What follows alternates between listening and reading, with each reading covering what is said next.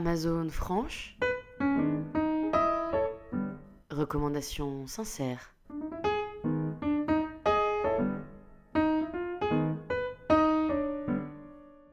Bien. Aurélie, le 16 janvier 2016. Alex se retrouve à San Francisco pour effectuer un stage dans la com pour une durée de 6 mois. Une fois sur place, elle tombe sur une annonce de colocation en or. Elle saute sur l'occasion et va donc emménager chez Jérémy. Deux mois après, Alex va faire la rencontre du frère de Jérémy, Olivier. Entre eux, ça va être comme un coup de foudre, mais ni l'un ni l'autre ne vont franchir le pas, enfin pour l'instant. J'ai apprécié cette lecture, mais je n'ai pas réussi à rentrer réellement dans l'histoire. Pas mal. Géraldine Verquin, le 10 juin 2015. C'est du harlequin, c'est gnangnan, mais ça se laisse lire si on est d'humeur. Et j'étais d'humeur. Livre très décevant. Martha Chat, le 2 août 2013. J'ai été très déçue par ce livre. Du début à la fin, il n'est question que de sexe. Cet ouvrage n'a rien d'un livre. Par exemple, on apprend que vers la 200e page que l'héroïne est brune. C'est dire Quelle honte. J'ai beaucoup aimé cette histoire. J'ai Sabine, le 17 décembre 2015. On se laisse prendre au jeu de ce livre. L'histoire est vraiment intéressante, les personnages sont accrocheurs. Même s'il y a un passage du livre qui est assez mal tourné car on ne comprend pas trop ce qui se passe en réalité. Mais on finit par comprendre avec la suite donc. Vide de sens. Schneiders, le 28 août 2013. Ce livre, c'est du sexe, du sexe et encore du sexe. Y a même pas une petite histoire pour faire passer. Ennuyeux.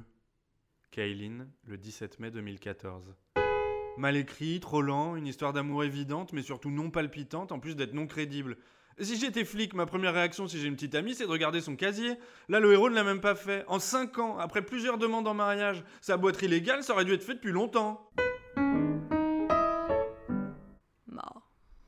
Taureau, le 7 juin 2015. J'en ai fait cadeau à une personne qui aime la lecture. Je n'ai pas eu de remontée négative. Je pense qu'il a plu. Super sympa.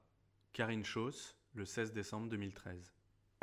Super sympa. Bonne histoire, personnage attachant, sexy, bref, la totale. Mais le plus, c'est entre un vampire qui n'est pas à prendre avec des pincettes et une sorcière. Donc la chaud les patates Très bien.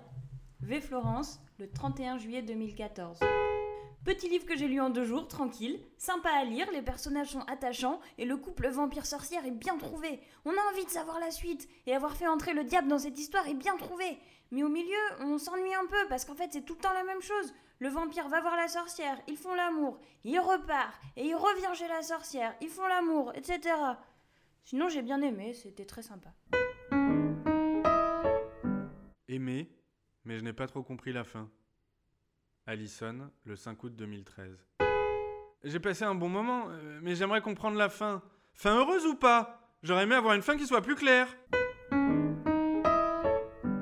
bon moment. Karine Chauss, le 31 mars 2014. Un bon moment, effectivement. On rentre assez facilement dans cette histoire, celle d'une jeune femme qui s'est reconstruite à sa seule force, avec un sacré passé. Oui, il y a aussi une belle histoire d'amour, mais interrompue, et, qui se dénoue à la fin, car l'intéressé connaît le pourquoi du comment, en menant une enquête, car il y a aussi un meurtre. Bref, un livre complet. Moyen. Anonyme, le 22 juin 2014. Le problème des collections Azur ou spéciales Harlequin est que même si les histoires se ressemblent dans la trame, c'est pas le problème pour moi car les personnages changent et j'aime bien, les fins sont toujours bâclées, alors que c'est le moment le plus important, une ou deux pages sur 120. Cela me laisse toujours que ma fin.